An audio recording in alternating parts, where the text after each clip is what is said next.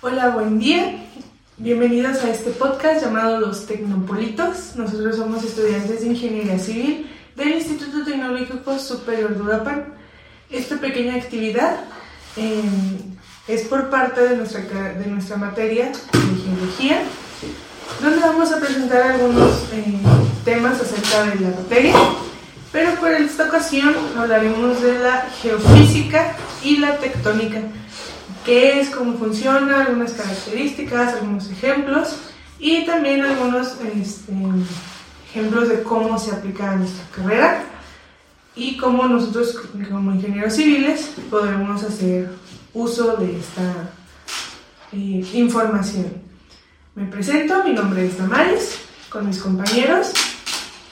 Yo me llamo Daniel. Yo me llamo Abeli. Ay, yo, yo. Bueno, vamos a empezar a hablar de la geofísica. La geofísica es una rama de la geología y es una ciencia que estudia pues, básicamente pues, la Tierra. Su, objetivo abarca todos los fenómenos relacionados con la estructura, eh, condiciones físicas y también la historia evolutiva de la Tierra. Esta, como es una ciencia experimental, sus métodos básicamente se basan en, por ejemplo, la gravedad, campos electromagnéticos, campos eléctricos y fenómenos radiactivos. Y en algunos casos estas, estos métodos se basan en fenómenos naturales, como por ejemplo la gravedad, magnetismo, los terremotos, las, las mareas, las mareas de las playas y los tsunamis también, por ejemplo. Eh, la geofísica se divide en, en, dos partes, la geofísica, geofísica pura y geofísica aplicada. La geofísica pura es la investigación del planeta en el que habitamos con fines de conocimientos, como los ejemplos que di ahorita. Por ejemplo, estudia los terremotos, los tsunamis y todo más o, más o menos. La geofísica geofísica aplicada. La geofísica aplicada, pues básicamente pues casi casi pues, es el, el, estudio de las rocas. Y un ejemplo más o menos también sería, por ejemplo, hay rocas que valen, hay rocas muy raras, por así decirlo, de encontrar, que valen pues mucho, mucho money. y así beneficia también a la humanidad. Y también, pues, un claro también ejemplo sería, por ejemplo, la minería, que está, pues, al ser explotada, ayuda tanto a la región y al país, pues, en el que se está explotando.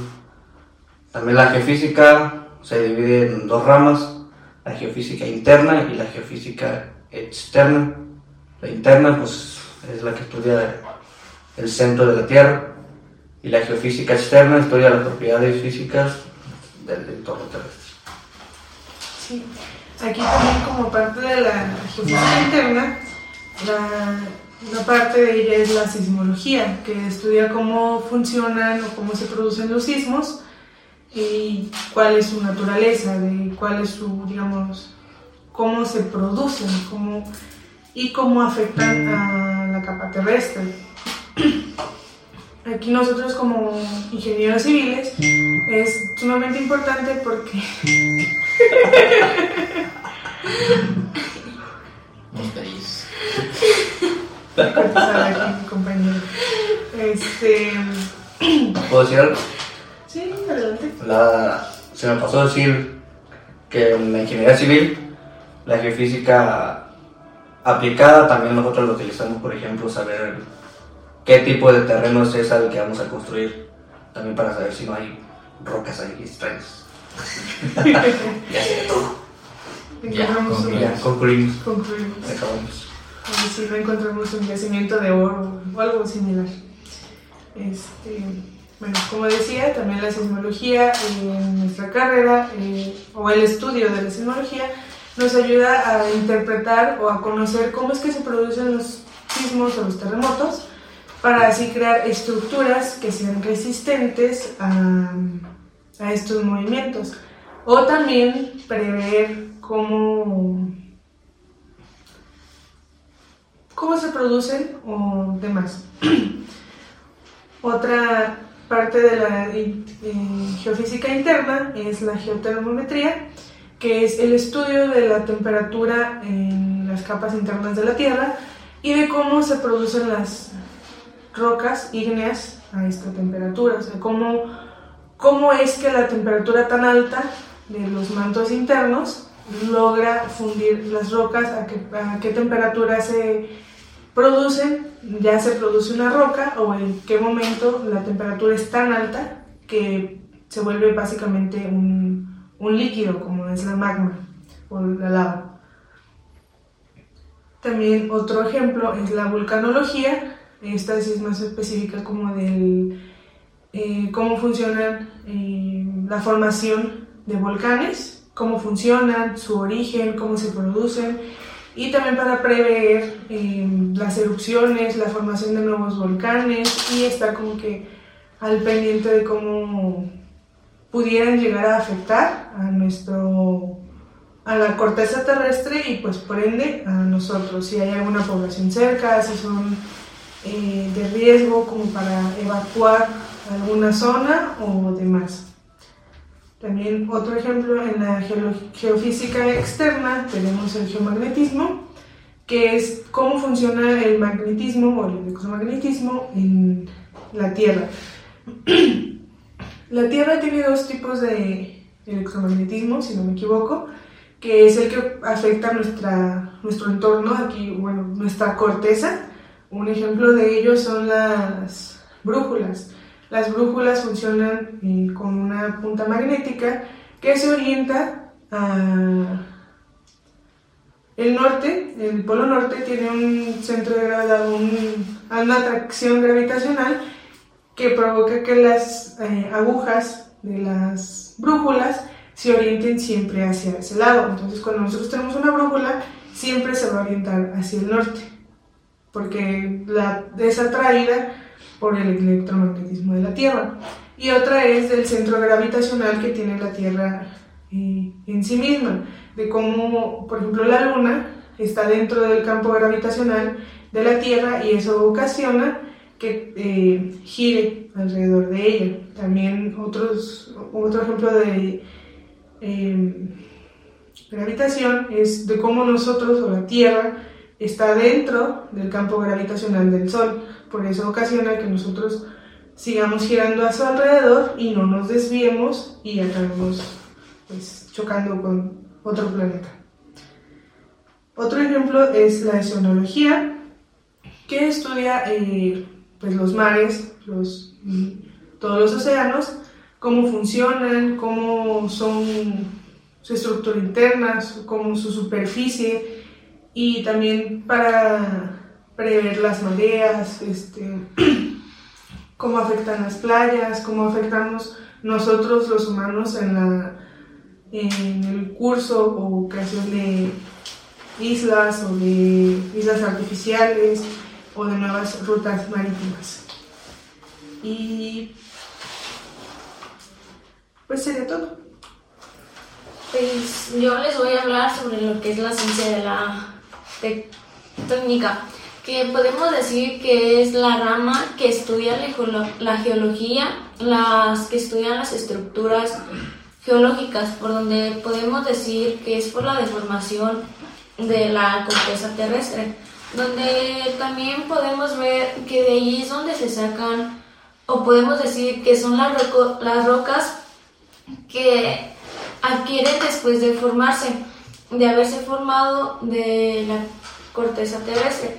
También es donde podemos ver que la tectónica se puede analizar en, dos modos, donde se analiza por la dinámica y por la mecánica, que en los cuales se ocupa explicar bien sus deformaciones que sean claras y podemos decir que una de esas son los pliegues y las fallas, que son las que se utilizan para poder explicar esa dinámica que es donde también vamos a poder encontrar que son, ahí están las formaciones estructurales de la, que son de las placas tectónicas.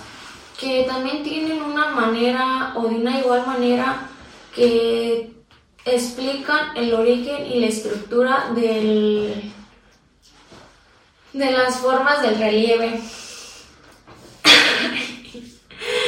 Este, también vamos a poder ver que en esa ciencia es donde vamos a ver la forma o más bien las formaciones del relieve, relieve terrestre, donde también podemos ver que de eso depende de ciertas medidas, que estén las medidas bien tomadas y que sean claras, que son de las estructuras geológicas, donde también en la ciencia tectónica existen ciertas ramas, donde ahorita mi compañero Giovanni se las dará a mencionar. Dos son de las clases estructurales de formaciones rocosas y las otras dos son de las clases básicas de horizontales y verticales.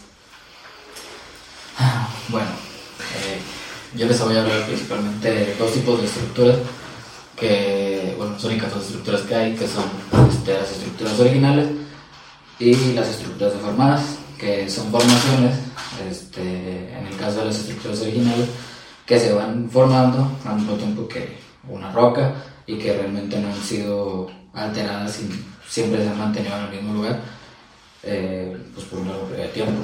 Un ejemplo de estos podrían ser eh, las montañas, que siempre se han formado en el mismo lugar. Y ya, porque pues, no tengo otro ejemplo. y las estructuras deformadas, pues, como su nombre lo indica, son estructuras que sí han sido afectadas por algún otro factor y perdieron la estructura eh, original de su forma. Un ejemplo de esto, pues, podríamos decir que son los volcanes, porque pues, porque pues sí. Se tembló y pues se deformaron. Y ya para complementar, pues podemos, este, les voy a comentar sobre eh, eh, los tipos de movimientos que se llegan a dar, que en este caso son los eh, pirogenéticos y los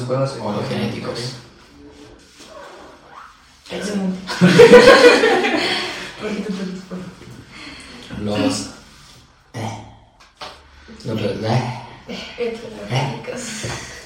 epirogenéticos son movimientos tectónicos de la corteza eh, terrestre que ocurren en escalas continentales y de amplio alcance. Y los movimientos orogenéticos son movimientos tectónicos que resultan en la formación de cadenas montañosas, relieves plegados en la corteza terrestre. Y ya, pues toda la información que tenemos.